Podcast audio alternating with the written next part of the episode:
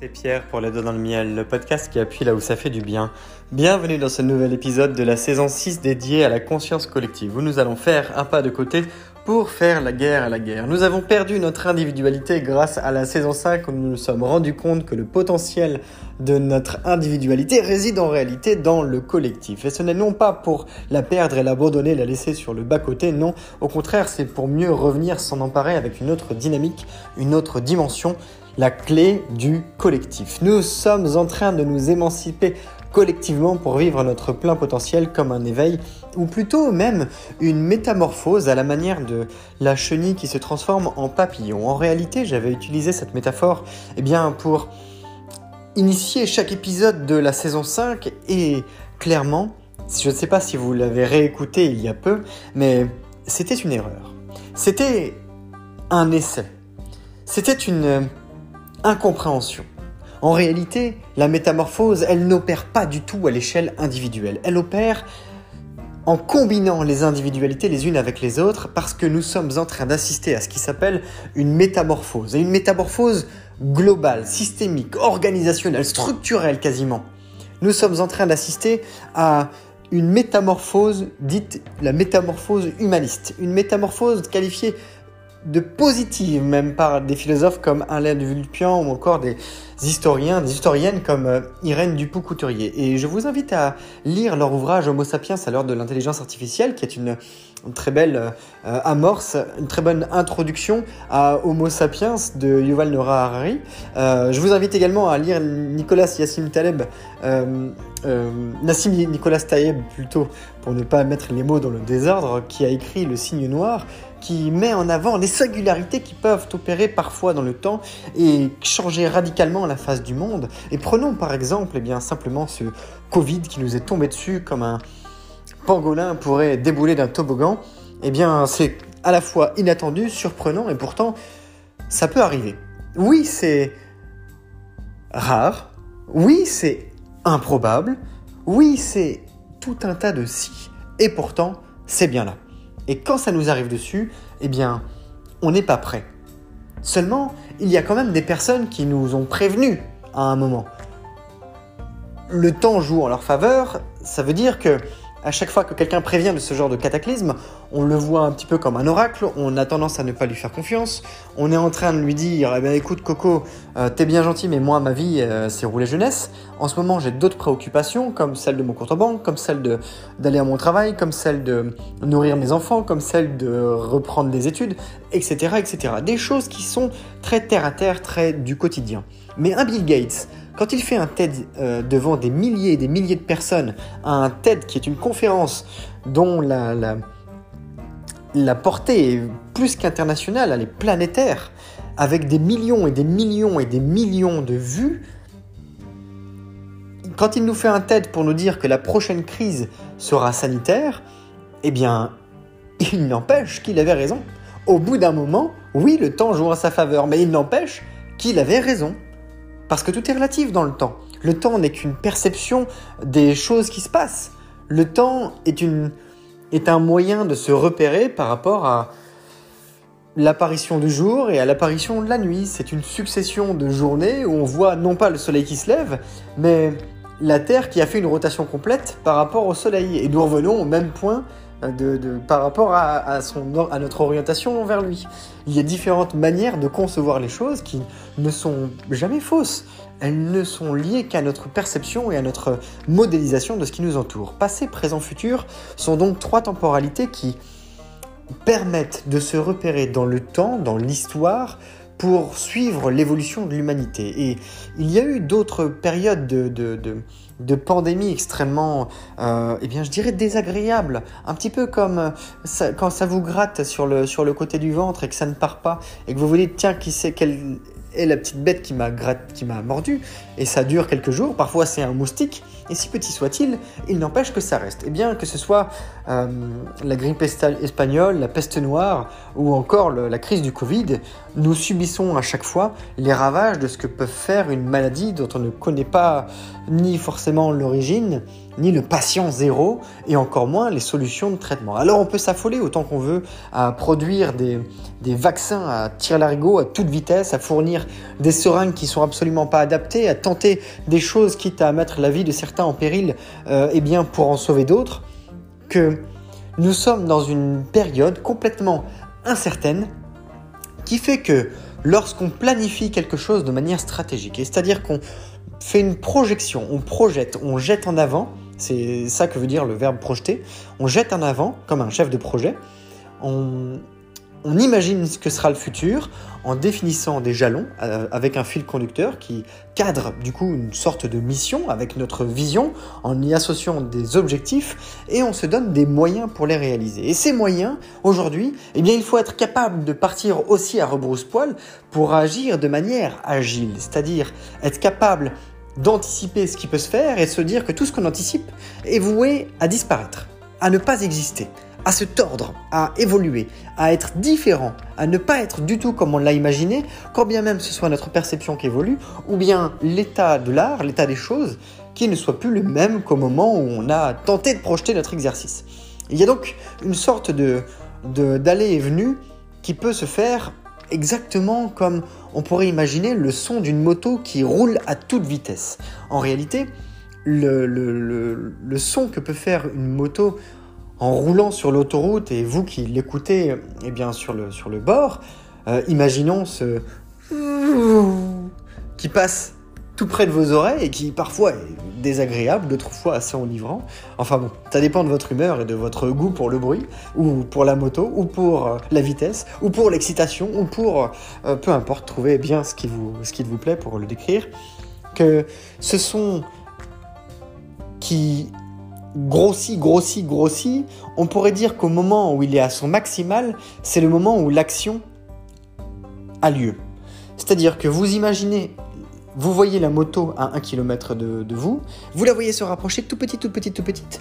La moto anticipe qu'elle va vous croiser également, et le son devient de plus en plus fort. En réalité, c'est parce que le son qui a été produit à 1 km, eh bien, mais du temps pour vous parvenir jusqu'à vous qui êtes à 1 km, à raison de 300 mètres par seconde, eh bien, disons que ça mettrait au moins 3 euh, secondes 30 euh, pour vous parvenir à vos oreilles, alors que, alors, quand la moto est à 300 mètres, eh bien, le son ne mettra qu'une seconde à vous parvenir. Ce qui fait que, dans ce laps de temps, il y a un moment où vous entendrez simultanément les ondes qui étaient à 1 km, plus celles qui étaient un peu après, plus celles qui sont euh, à 300 mètres de vous, puis, puis celles qui sont en plus eh bien, superposées à l'endroit où vous êtes. C'est donc le maximum parce qu'il y a le maximum d'ondes en décalé qui viennent se combiner les unes aux autres et qui font résonance par rapport à vos tympans, jusqu'à ce que la moto s'écarte. Et à ce moment-là, vous l'entendez disparaître. Eh bien, on pourrait imaginer une sorte de projection exactement avec le même principe d'effets de, euh, composés, d'effets combinés, qui fait que lorsque vous êtes loin de vos actions, vous pouvez imaginer ce, qui va se produire, mais que lorsque vous êtes tout près, ça tremble, ça bouge, ça s'entrechoque, ça fait résonance. Et là, pas vous êtes mis devant le fait accompli, il y a intérêt à ce que vous soyez préparé en amont et à ce que vous vous adaptiez à la situation pour faire face à ce qui vous arrive vraiment. Eh bien, c'était l'épisode d'il y a deux épisodes d'ailleurs, euh, le 288, pour parler de la planification. On aurait pu parler de planification stratégique, mais pas que. La planification, c'est aussi la planification en flux tendu, qui est une forme de stratégie, euh, mais qui se rapproche beaucoup plus de la tactique, parce que potentiellement très opérationnelle. C'est beaucoup plus difficile d'agir d'un point de vue stratégique quand on fonctionne en, flux tendu, non pas parce que l'industrie automobile, par exemple, avec les méthodes Kanban, euh, ou dites juste un temps, ou bien la méthode des, étiquettes, euh, et je vous invite à vous rapprocher de, de l'apparition de la méthode Kanban avec les Japonais qui les ont fait émerger en remplaçant progressivement, eh bien, pourquoi pas les métiers à tisser avec des, des métiers à tisser automatiques et qui ont transposé eh bien, la mécanique euh, industrielle mise en place à ce moment-là, la machinerie plutôt qui a remplacé l'homme eh pour le transposer dans l'industrie automobile et aller piquer des parts de marché à Ford sur le plan international en se développant depuis le Japon avec une demande eh bien, ajustée à la demande, en fait, une production ajustée à la demande en réalité, puisque il me semble qu'à l'époque, autant Ford s'est développé parce que le marché de l'automobile était en plein essor et qu'il y avait euh, un volume suffisamment conséquent pour que Ford anticipe sur ses ventes et produise beaucoup plus de véhicules que le marché ne pouvait absorber à un instant T, mais en imaginant une progression de ce marché avec des véhicules qui seraient achetés eh bien, après leur production. Donc en anticipant sur les ventes, en faisant ce qu'on appelle une prédiction, c'est-à-dire un forecast. On prédit combien on va vendre, du coup on ajuste le nombre de véhicules à la vente et le prix du véhicule potentiellement évolue en fonction de la, loi de la demande et de la capacité à fournir euh, à cette demande, à produire du coup. Plus c'est rare, plus c'est cher. C'est un petit peu ça le, principe. Et eh bien, pour le coup, c'est aussi le même système qu'avec cet effet composé euh, qui, qui, est relatif au son que j'ai partagé tout à l'heure, avec mes moi moi en tout cas, et qui fait que, euh, eh bien, on a un rapprochement à un moment donné entre la production et la demande. Eh bien, au, Japon, c'était pas possible de faire la même chose, dans le sens où la, demande était beaucoup plus faible, et pour le coup, euh, les producteurs d'automobiles ont dû euh, eh produire en juste à temps, c'est-à-dire qu'en fonction du nombre de commandes, ils se sont ajustés à la production. Et pour le coup, c'est une méthode beaucoup plus réactive, mais qui a eu aussi ses bénéfices, dans le sens où, par exemple, chez Ford, il fallait, je ne sais plus si c'était chez Ford ou chez un, de leurs concurrents, mais dans, on va dire Ford par défaut. Euh, et pardonnez-moi si c'est une erreur. Vérifions ça sur Internet plus tard. Dans les usines automobiles au moment de la construction de certaines voitures, il y avait quelqu'un en bout de chaîne avec un maillet et un bout de bois pour taper sur une porte et la redresser. Parce qu'en réalité, il y avait un défaut de conception, ce que pouvait euh, tolérer potentiellement eh bien, une grosse machinerie comme euh, cette entreprise qui fournit des véhicules plusieurs mois en avance par rapport à une demande en fonction de prédiction de vente. Eh bien, vous imaginez un peu les coûts supplémentaires, c'est-à-dire que un bonhomme qui vient taper à chaque fois sur une, portière avec un bout de bois euh, pour réparer euh, euh, un défaut de conception, eh bien en réalité c'est du temps homme, c'est du temps d'arrêt pour la machine, c'est du temps à passer à la conception, c'est du temps d'erreur à corriger, ce sont potentiellement des retours à l'usine pour défaut de conception, c'est du temps passé à réparer. En gros, c'est beaucoup de temps perdu tout ça. Et vous imaginez pour un véhicule, c'est pas grave. Mais quand on fournit un million de véhicules, quand on en fournit 10 millions, c'est extrêmement important. Et pour le coup, imaginez que pour un véhicule, ça corresponde à 1 euro. Et pour 10 millions de véhicules, 10 millions d'euros. Parce qu'il faut à la fois passer du temps, c'est du temps de production arrêté d'un point de vue industriel, c'est aussi du temps homme, il faut quelqu'un pour faire ça. Et puis c'est pas très valorisant. Donc ça demande de la main-d'œuvre pas forcément qualifiée, mais néanmoins présente. C'est donc pas un travail intéressant, pas spécialement motivant parce qu'on n'est pas nécessairement satisfait d'avoir tapé au maillet toute la journée. En tout cas, pour l'avoir déjà fait, pour avoir déjà ramassé les tomates à la chaîne dans des serres à tomates, euh, je sais que c'est pas très drôle. Et pour en avoir cueilli aussi d'ailleurs. Euh, toujours est-il que c'est là où c'était la différence fondamentale avec euh, les méthodes juste à temps, c'est que pour le coup, les Japonais sont également réputés pour leur, leur qualité de conception. Il n'y avait pas de défaut. Ce qui fait que c'était beaucoup plus fluide en fait en empruntant le chemin le plus court et le plus qualitatif possible. De 1, ça peut être plus stressant parce que du coup il n'y a pas le droit à l'erreur. Une erreur de conception et c'est toute la chaîne à réviser.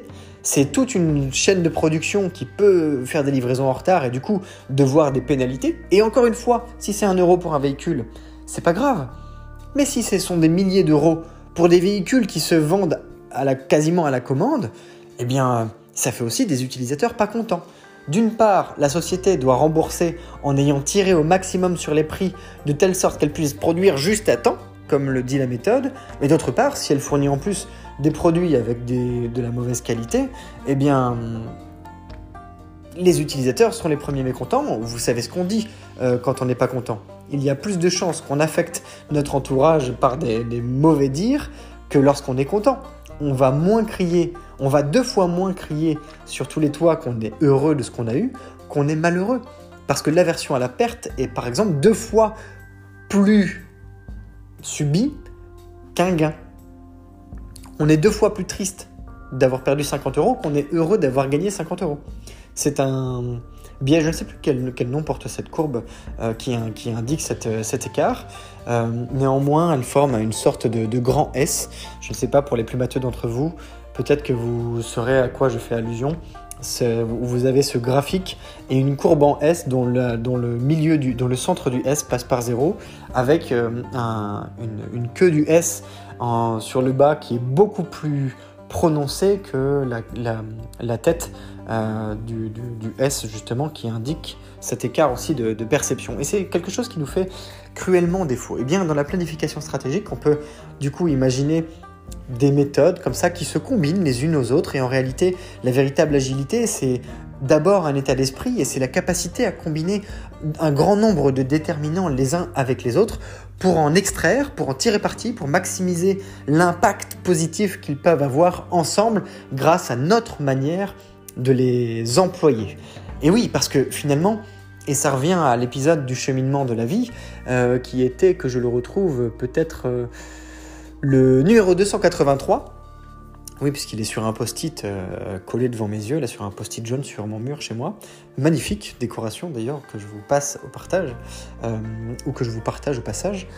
Et eh bien, c'est relatif au, cheminement de la vie, parce qu'en réalité, ce sont des questions de performance. Et je ne sais pas si vous avez déjà remarqué, si vous êtes quelqu'un d'exigeant et que vous aimez euh, réussir, eh bien, peut-être que je vais, plutôt vous partager un, euh, exemple que, j'ai vécu. Euh, j'ai beaucoup travaillé ces dernières années sur le, fait de me forger un savoir, euh, un intellect qui valent la peine d'être partagé je me suis beaucoup réfugié, ou j'ai beaucoup plutôt consommé, je ne suis pas que réfugié, j'ai beaucoup consommé de contenu sur Internet, développé euh, ma curiosité envers les, mécanismes de vente, les, mécanismes, les processus de vente, les mécanismes entrepreneuriaux, les, mécanismes de, communication, de la psychologie appliquée, tous ces sujets qui traitent en fait de, finalement de communication.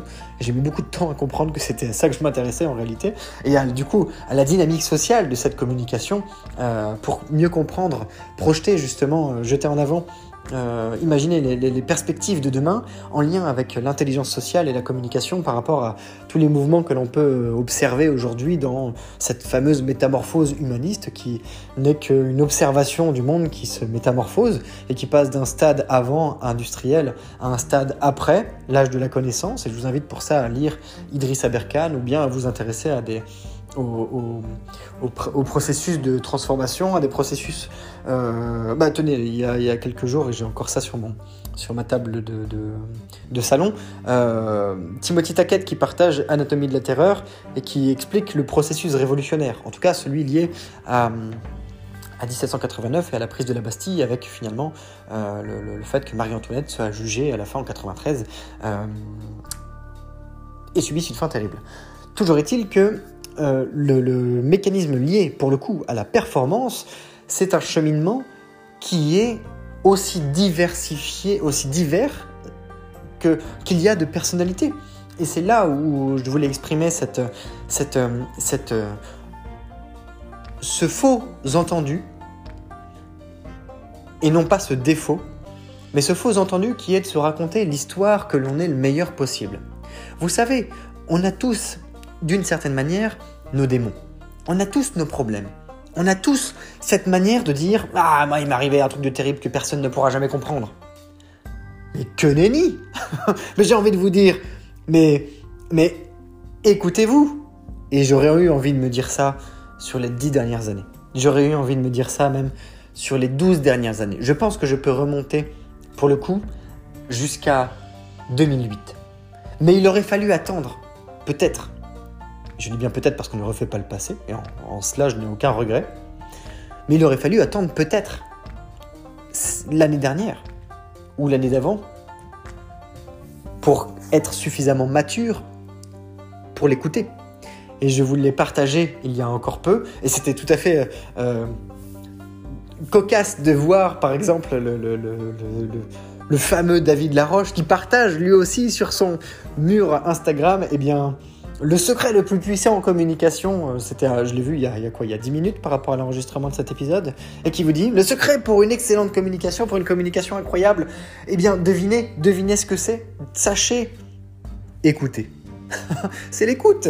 Eh bien, en écoutant petit à petit les autres, je me suis rendu compte en réalité que je m'étais complètement planté par rapport à ma relation à la performance. Moi qui pensais être extrêmement abouti par rapport aux autres euh, et avoir une meilleure histoire à raconter parce que j'avais plus de revanche à faire valoir liée à mes échecs de vie, eh bien c'était une histoire fondamentalement erronée que je m'étais racontée comme une histoire vraie et qui était devenue ma réalité. Ce qui n'était pas du tout la réalité des autres, ce qui n'est pas du tout la réalité des autres. Et ce qui n'est plus ma réalité aujourd'hui. Je l'ai détruite. Ou en tout cas, elle est en train de se consumer de l'extérieur. Ça y est, j'ai réussi à la détruire, mais ça m'a appris que le cheminement de la vie, il est extrêmement lié à la performance et que aussi intelligent que l'on soit, peu importe les types d'intelligence que l'on que l'on veut promouvoir à ce moment-là, aussi cultivé que l'on puisse être, aussi malin, intelligent, je ne sais même pas bah, quel mot utiliser d'ailleurs, parce que j'en perds littéralement mes mots, ça n'a rien à voir avec votre performance qui n'est que votre compétence pour réussir, pour être le numéro 1. Et il y a ce livre qui est sorti il n'y a pas très longtemps d'ailleurs avec une auteure française que, que dont j'ai oublié le nom pardon, à elle, et qui s'appelle Le secret des performants. Euh, c'était la même personne qui a écrit Les philo cognitifs. Alors si vous le retrouvez, partagez-le nous sur, sur le compte Instagram Les Doigts dans le Miel en commentaire de, l'illustration de ce poste qui porte, eh bien, oui, nous sommes au numéro 290, l'évangélisation. Eh bien, à ce moment-là, on se rend compte qu'en fait, c'est, oui, c'est une attitude, oui, c'est un état d'esprit, oui, c'est tout un tas de choses, mais c'est surtout notre habileté à exprimer notre singularité dans un état d'osmose de euh, présence du présent, dans un état de flow, littéralement, pour faire de toutes ces informations que l'on a accumulées, de toutes ces connaissances, les informations transformées que l'on a acquis, un moment de grâce au service de leur application concrète et pertinente à un instant T pour aller chercher la performance, la performance qui est simplement une représentation, mais pour gagner. Vous pouvez avoir potassé 1000 bouquins sur le même sujet que si vous êtes incapable de faire ce qui y est écrit, vous serez probablement un conteur d'histoire ou un excellent enseignant, un consultant incroyable, mais clairement pas un performeur du point de vue de l'action de tous ces savoirs que vous avez ingurgités. Du, de l'action, imaginez bien un levier qui dise on-off. Vous êtes sur off sur l'action de ces euh, choses que vous avez acquises. Et pourtant, vous pouvez les, les actionner d'autres manières, bien sûr. Il n'y a pas qu'une manière de les actionner. Et c'est là que ça devient intéressant. Parce que certains vont apprendre à expliquer comment est-ce qu'on court. Il y a Eugene Bolt qui va lui apprendre à courir. Et il peut y avoir son coach qui lui sera un consultant, un, un enseignant, un professeur. Et ce sont des types de personnalités différentes à chaque fois. Qui va lui apprendre. Bah non, il faut que tu fasses comme ça. Et lui, il va tout savoir, il va tout savoir analyser, il va tout savoir décrire, il va tout savoir montrer, mais pas faire. Par contre, il saura les partager, il saura observer, il saura écouter.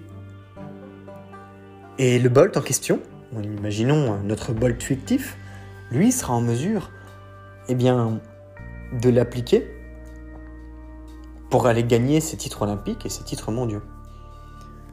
Et on peut se rendre même compte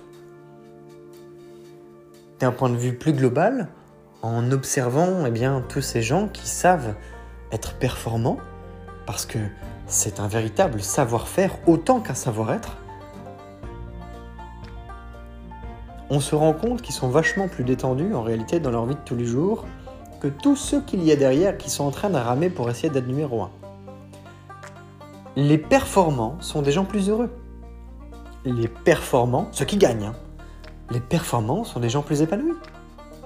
Les performants sont des personnes qui fonctionnent avec un nombre de déterminants de vie beaucoup plus agréablement répartis dans leur quotidien que euh, tous ces gens qui leur courent derrière et qui courent après le titre sans jamais pouvoir l'atteindre. Alors je vous invite à, à réécouter les épisodes 135, 136 et 137 de la fin de la saison 3, la fin, FAIM, développer une raison d'être pour progresser, parce que c'était le moment où on arrivait à acquérir suffisamment de connaissances pour être rassasié. Les mots-clés, c'était la volonté, la performance, le dépassement de soi, euh, être un rouleau compresseur, euh, et en même temps quelqu'un de très seul. Voilà, c'était beaucoup de courage, des œillères pour se focaliser sur un, sur une cible bien précise, euh, très très relative à l'ego et à la capacité à se construire seul. Mais dedans, il y avait l'agilité, le chemin vers la performance, qui était à la fois adaptive, itérative, incrémentale, et pourtant qui n'était à ce moment-là de l'expression dans le podcast qu'une remise partielle de ce qu'elle est vraiment, et quand bien même il y aurait une expression semi-parfaite, qu'elle ne pourrait être parfaite à partir du moment où elle est exprimée ne serait-ce que parce que les mots ont un sens et qu'ils sont par définition limitants. Sauf le mot homme, OM, qui désigne tout, tout dans son ensemble, la totalité des choses. Et du coup, essayer de décrire le mot homme euh, revient à essayer de décrire l'indescriptible. C'est le moment où quelque chose devient tellement évident, tellement omniprésent, qu'en fait, il n'y a même plus besoin d'employer de mots pour le décrire, parce que c'est là. Et il n'y a qu'à le vivre. Il n'y a qu'à le, sentir, le ressentir, l'apprécier. D'ailleurs, je pourrais me perdre dans cette description. Eh bien, justement, l'agilité, chemin vers la performance, c'était le numéro 135, suivi de ce qui s'appelle le design d'une HLE, pour High Level Experience la conception d'une expérience de haut niveau. Épisode 136. Entre l'épisode 1 et l'épisode 250, l'épisode 136, la conception d'une expérience de haut niveau appelée le design d'une HLE, d'une High Level Experience, et l'environnement personnel de la préparation à l'atteinte des objectifs, c'était le numéro 137, c'était les deux épisodes les plus longs de tout le podcast je m'étais fait un malin plaisir de produire des épisodes d'environ 20 minutes en me disant voilà, ils seront un peu comme des snacks.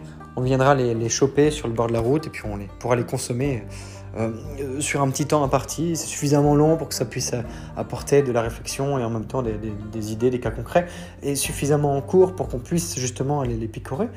Et finalement, il s'avère que la saison 6 euh, à une moyenne d'épisodes qui tourne plutôt autour de 50 minutes. Mais j'espère que ça vous plaît, puisque visiblement, euh, on dirait que ça vous plaît plutôt, puisque visiblement, le nombre d'écoutes euh, poursuit son ascension, ce qui est plutôt agréable à découvrir. ces trois épisodes reflètent donc une manière d'interagir avec ce qu'on appelle la performance. Je vous invite à découvrir le bouquin aussi, Les secrets Le secret des performants, euh, qui n'est relatif qu'à une situation de flow et d'expression de, ses connaissances dans une dynamique euh, quasiment transcendantale, c'est-à-dire euh, où ça nous dépasse. on, le, maîtrise tellement qu'on le vit. C'est même plus une question que l'on se pose. Et pour le coup, on en arrive à notre environnement où, oui, le cheminement de la vie, c'était l'épisode 283, eh bien, survie à l'homme cannibale qui cherche, mine de rien, inconsciemment peut-être, mais certainement, à se détruire. Et l'homme cannibale, lui, il se mange. Il y a des chercheurs, il y a des scientifiques, il y a des, les cerveaux du monde, des cerveaux du monde, et de, manière internationale, qui planchent sur le sujet que nous pourrions être atteints du virus de la guerre.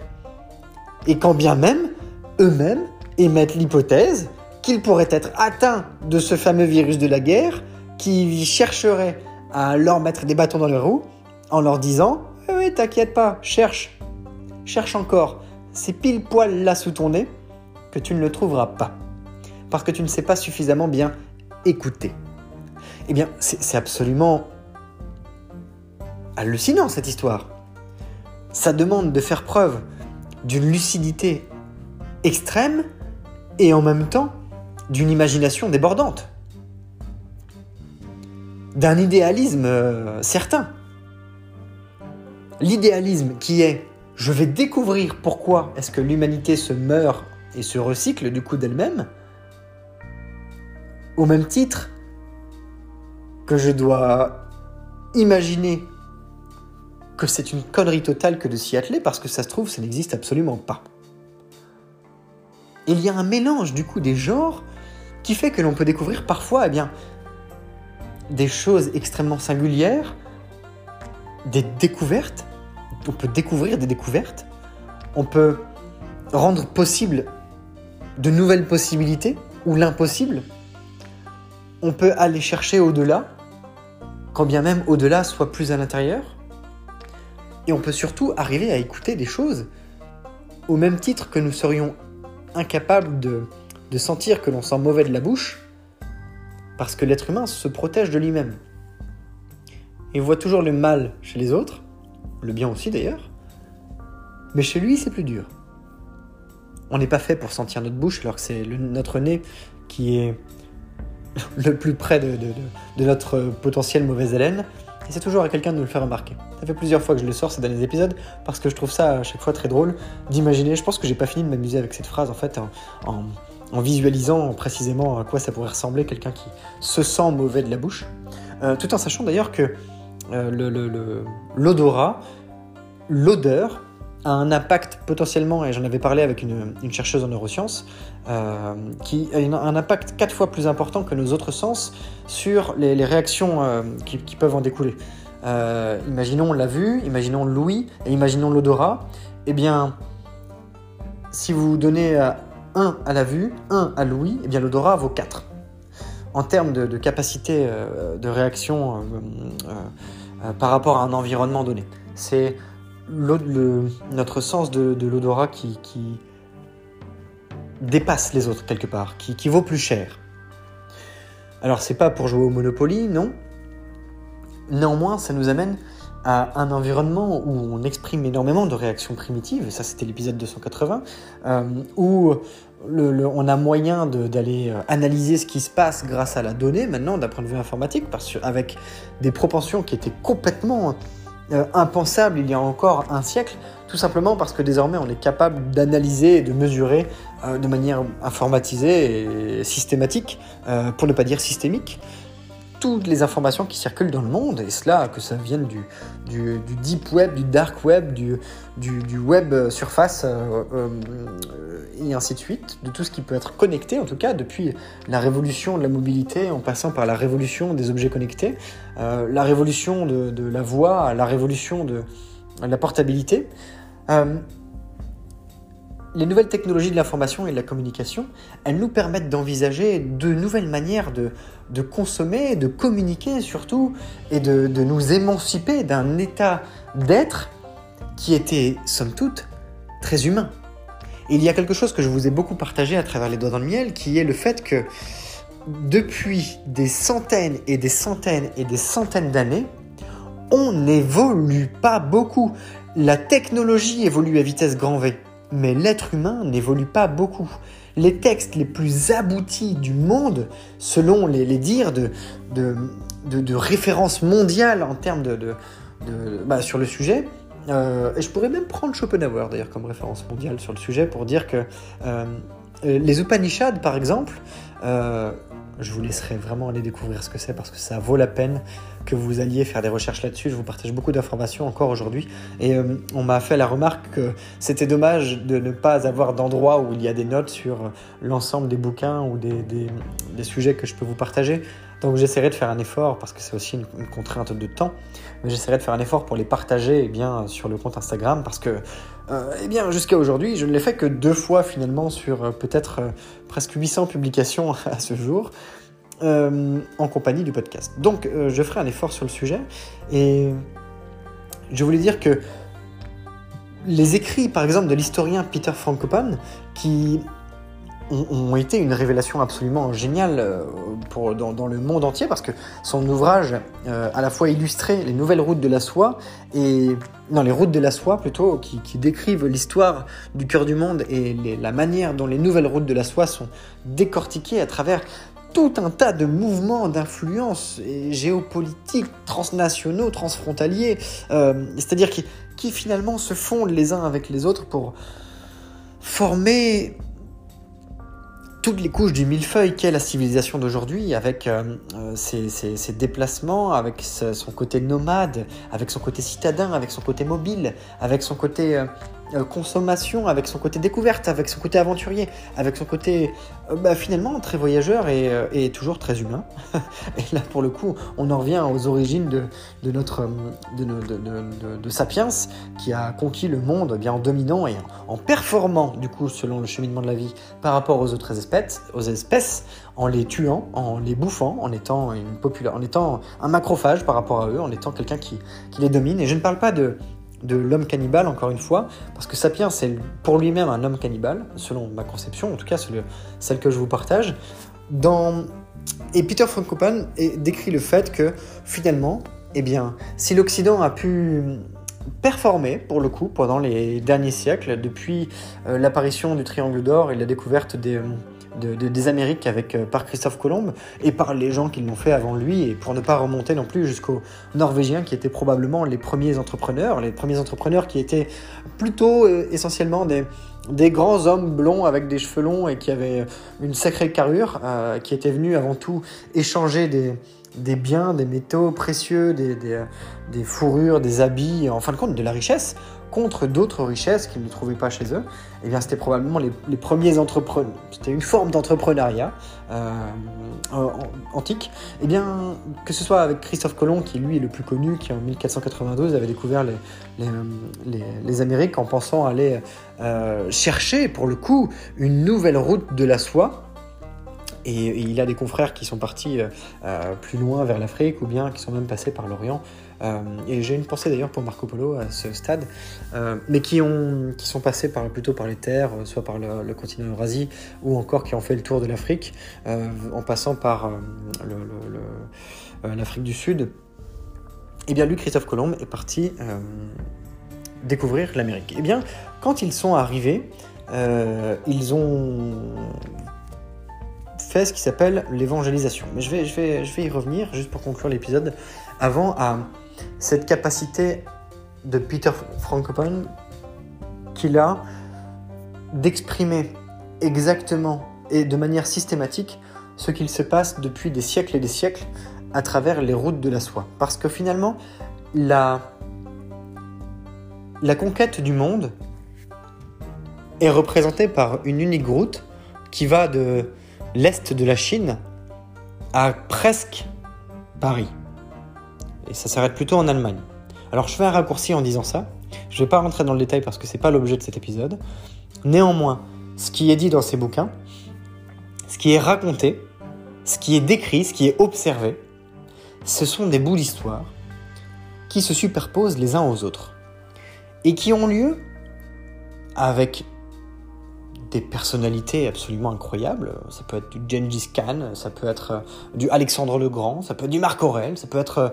Euh, oh pardon si j'invente, je ne suis pas sûr que Marc Aurel soit dedans, mais euh, Alexandre le Grand, oui. On pourrait même revenir à, César et à la conquête des... ou, même aux Grecs d'ailleurs, mais on, en revient en fait surtout aux, Huns par exemple, aux Mongols, aux, personnes qui ont navigué en fait depuis les pays du soleil levant, euh, vers, vers l'est de l'Asie, euh, et rapporter les richesses, et, échanger plutôt des richesses avec euh, l'Europe en passant par tous les pays arabes, et, qui sont d'ailleurs en, contexte géopolitique extrêmement tendu en ce moment, avec des guerres, des conflits, une instabilité financière et, politique constante, mais également entretenue. Eh bien, lui, Peter Frankopan, nous raconte à quel point tout ça se superpose d'année en année et décrit exactement la même histoire, la même route avec d'autres personnes en d'autres temps, euh, mais pour le coup, pas en d'autres lieux, aux mêmes endroits. Eh bien, les Occidentaux se sont emparés d'une partie de l'histoire pour tenter de détourner ce qui se passait depuis des siècles et des siècles et ont réussi à performer pendant un moment, mais, et c'est un grand mais, il se produit une révolution progressive, mais qui a bien bien bien lieu depuis quelques décennies, et qui montre à quel point le mélange des couleurs, le mélange des genres, la montée en puissance des pays asiatiques, la remontée en puissance des pays asiatiques, et on peut même y inclure les pays de l'Est de l'Europe pour, décrire vraiment l'espace eurasiatique, à quel point toutes ces personnes ont des émissaires qui sont plutôt des personnes très très riches, c'est-à-dire qui ont beaucoup de pouvoir, une capacité à investir, une capacité à comprendre les mouvements, une, éducation qui leur permet de, euh, d'être déjà en relation avec euh, les, je veux dire, les, grandes forces du monde, euh, que ce soit des individus ou bien des, des entités, des sociétés, des États, pour comprendre comment les, populations se déplacent et comment les richesses euh, évoluent et quels sont les, mouvements sur parfois plusieurs décennies pour investir eh jusqu'à des milliards et des milliards euh, dans des projets faramineux qui permettent d'établir des barrages, pour, euh, par exemple de l'Inde au Pakistan, euh, sur des, fleuves qui n'abreuvent plus. Du coup, eh bien, le Pakistan, là où on va probablement crever parce qu'on n'aura plus d'eau dans les prochaines décennies, tout simplement à cause du réchauffement climatique, à cause du déplacement des populations dans des zones urbaines qui sont mal desservies euh, eh bien, en, réseau d'eau, et euh, à cause de la limitation de l'accès à l'eau par la privatisation des ressources liées à la, création de, complexes de, constructions euh, extrêmement imposantes, importantes, comme ce barrage. Mais ce, à quoi je pense là n'est qu'un élément de détail parmi des dizaines et des dizaines et des dizaines d'autres qui sont répartis à travers le continent Eurasie, qui est le mélange et la contraction de Europe et d'Asie, bien que en réalité l'Asie soit en train de reprendre l'ascendant et que l'on pourrait ça, on pourrait appeler ça l'Asie-Europe plutôt à l'envers. Bon, c'est pas très joli, euh, je vous l'accorde. Je préfère peut-être Eurasie par peut-être par habitude ou par ce que le mot n'existe pas, As-Europe. bref, ça resterait inventé. Et c'est là que il y a ce qu'on appelle l'évangélisation. L'évangélisation, pour reparler de Christophe Colomb, ça pourrait être par exemple, euh, et là j'extrapole un peu sur la réalité, euh, le fait qu'il ait embarqué 1000 prêtres avec lui et qu'en voulant aller, euh, eh bien justement, conquérir l'Asie en découvrant des nouvelles routes de la soie et en prouvant que la Terre n'était pas plate mais bien ronde, eh bien, quand il débarque en Asie, sa manière à lui de dire ravi de vous rencontrer, vous pauvres autochtones que je ne connais pas et qui allez tous crever de, nos maladies venues d'Europe et contractées sur les bateaux parce que vous n'en êtes absolument pas euh, protégés ici, eh bien nous allons en plus vous apprendre la vie et vous et faire ce qui et produire ce qui s'appelle eh bien une évangélisation. On va vous apprendre notre religion, elle est meilleure, elle est mieux, on, est, on y croit plus et on est plus aimé par Dieu. On va vous y apprendre l'éducation, on va mieux vous apprendre à lire, on va mieux vous apprendre à écouter la nature selon nos préceptes, on va mieux vous apprendre notre conception du monde et on va vous apporter la technologie. Mais surtout, pour échanger plutôt notre capacité à survivre dans ce milieu très hostile que nous on ne maîtrise pas, on va vous apporter déjà un peu d'alcool et beaucoup de richesses, de l'or, du toc, des bijoux, des vêtements en échange de vos terres. Et je repense encore à l'épisode euh, le Seigneur des Terres, qui était le 279. Euh, allez l'écouter. Où, je partageais eh bien, une manière de voir le monde selon la possession des, terres et ce que ça peut impliquer en termes de, gestion des territoires, de division territoriale, de répartition des richesses, de, capacité à anticiper sur les mouvements des foules à très grande, très grande échelle et en même temps à le détecter également sur des petites localités très précises à la manière d'un espace où on serait capable de comprendre la fourmilière et de savoir où se trouve chaque fourmi. Les fourmis, c'est nous, la, fourmilière, c'est la Terre. Euh, on a les moyens aujourd'hui d'observer euh, depuis l'espace comment est-ce qu'une zone habitable grandit et, se construit, et même de ficher euh, à distance eh bien, tout un tas de pâtés de maison qui ne respecteraient pas les normes sanitaires parce qu'on arriverait à projeter en fonction de l'heure, eh bien, euh, enfin je dis sanitaire, normes de construction, parce qu'on arriverait à projeter par image satellite en fonction de l'heure, eh bien, la taille de la maison qui ne respecterait pas les hauteurs réglementaires, et on dirait, bah, du coup, il faut casser votre maison. Ou alors, cette piscine-là, vous n'avez pas payé. il faut les impôts maintenant. Donc on est capable de faire tout ça maintenant et de ficher en plus les personnes en les traquant grâce à leur identité numérique. Eh bien, l'évangélisation, c'était cette capacité qu'avait Christophe Colomb avec mille prêtres, mille prêtres d'aller euh, dire à tout le monde, euh, là-bas aux, Amériques, mais non pas aux Indes, euh, que la culture occidentale c'était la meilleure, c'était la plus belle, c'était la plus grande, et que tout le monde pouvait être converti à la fois au christianisme et à l'industrialisation des mondes via laissez-nous la terre et consommer notre alcool et nos bijoux. Piquera en plus vos femmes au passage parce qu'on ne respecte pas la femme et que depuis 5000 ans, depuis l'Égypte ancienne, pour ne parler que de l'histoire avec un grand H, eh bien, la domination, la conquête, euh, les, pouvoirs sont distribués selon des modèles masculins, euh, selon les modèles plutôt de l'homme, et là pour parler de, genre, mais selon des modèles liés plutôt au masculin qu'au féminin, c'est-à-dire au fait d'être une théière et de verser plutôt que d'être un bol et d'être le récipient. Alors que nous avons en nous, eh bien, les deux morceaux à chaque fois, sauf qu'on n'est pas très très éduqué, euh, c'est un petit peu comme si on disait le bleu ou le rose, mais jamais les deux. Donc je ne vais pas m'égarer sur les modèles mentaux qui sont à la fois individuels, collectifs et sociétaux, mais tout ceci a un impact sur, eh bien, aujourd'hui, l'évangélisation du monde. Puisque je vous parlais de, toutes ces, de tous ces puissants qui sont partis il y a quelques décennies déjà à la conquête du monde depuis l'Asie pour aller racheter tout ce qu'ils pouvaient euh, ailleurs, pour s'enrichir, se développer. Et, je vous invite à décrire, à, étudier également l'art de la guerre de Sun Tzu, qui est le fait d'avoir gagné avant même d'avoir gagné. C'est-à-dire que euh, je vais prendre un exemple sur ce que peut être la planification, euh, qui était l'épisode d'hier, pour parler de cette évangélisation. Quand euh, je, vais identifier Jack Ma, par exemple, qui est très connu pour avoir fondé et créé, développé Alibaba, une entreprise au, une entreprise tellement gigantesque qu'elle euh, est même crainte par le gouvernement chinois parce qu'elle a du pouvoir, elle a de la puissance, elle a de la puissance de frappe et elle n'est pas contrôlée. Elle n'est peut-être que si maintenant, puisque Jack Ma a un petit temps disparu euh, des radars euh, après quelques, quelques mots dans, dans, les, dans, les, dans les journaux mondiaux qui ont pu, qui ont pu ne pas être tout à fait en accord avec la politique du gouvernement chinois, qui est quand même une dictature, rappelons-le. Eh bien, Jack Ma, qui a racheté quatre châteaux, il me semble, en, France, et qui les a même renommés. Alors, je, vais, dire une bêtise, mais euh, il les a renommés au point que c'est du genre euh, le château Castel du Lac, nom très français, très franco-français, très historique, en euh, le château du Dragon des Bois. Donc beaucoup plus, ou, de la biche de la biche euh, céleste. Voilà, nom qui est plus à connotation eh bien, asiatique et chinoise que euh, Miss du lac. Bon, bref. Mais c'est pour dire, ça c'est pareil, c'est un micro-événement, parce que ça se produit partout dans le monde.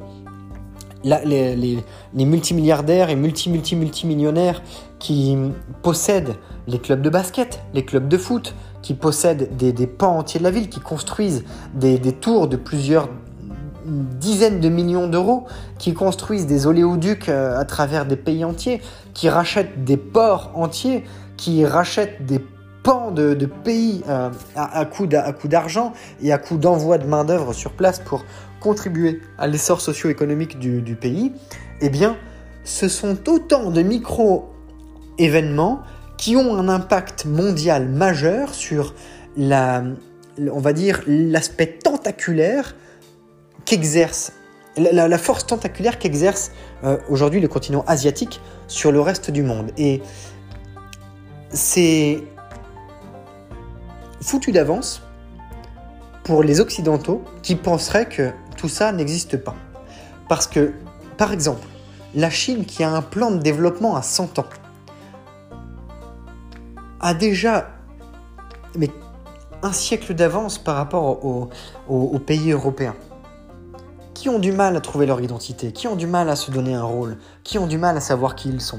parce qu'ils vivent dans l'ombre du passé et qu'ils sont coincés dans, cette, dans ce semblant de phase où ils hésitent encore entre on est puissant, mais en même temps on appartient à avant, on est un peu vieux, on fait quoi pour se donner un bon genre sur, le, sur demain? Et l'apparition de, de, d'une mécanique sociale euh, extrémiste, euh, de, la montée en puissance du fascisme en Europe, de, la réapparition de, certains camps de concentration dans l'est de l'Europe, de la, montée de certains partis d'extrême droite euh, vers, l'ascension au pouvoir, que ce soit d'ailleurs en, France ou bien au Royaume-Uni ou encore dans, les, pays du Nord, qui sont pourtant réputés pour leur bien vivre et leur bien-être, eh bien, n'est absolument pas en contradiction d'ailleurs avec ces, principes, euh, selon certains préceptes. il faut être en mesure d'être ouvert pour, enfin, il faut être en mesure de, les écouter pour les comprendre. Et ça, c'est pas toujours évident parce que ça peut aller à l'encontre de certains principes que l'on veut mettre en œuvre dans sa propre vie. Euh, néanmoins, connaissez vos amis et connaissez encore mieux vos ennemis, ou c'était un équivalent d'adage euh, qui, dit, la chose euh, suivante. Connaissez mieux, vos ennemis que vos amis. Euh, toujours est-il d'ailleurs qu'il vaut mieux se faire de sacrés ennemis parce que le jour où vous aurez à faire l'effort de vous allier à eux, ce sera tellement difficile que pour vous séparer une fois que ça aura commencé à marcher, ce sera impossible. Quasiment impossible. Impossible parce que il y aura une preuve sociale trop importante et des efforts, des efforts créés, déployés trop importants pour revenir en arrière par rapport à une situation euh, potentiellement de guerre. Ça peut être une guerre économique, guerre, guerre sociale, guerre froide, guerre euh, blabla. Euh, voyez ça dans la cour d'école? Voyez ça, voyez ça comme, comme des enfants? C'est le même principe actif d'un point de vue psychologie sociale. C'est le même principe de raisonnement.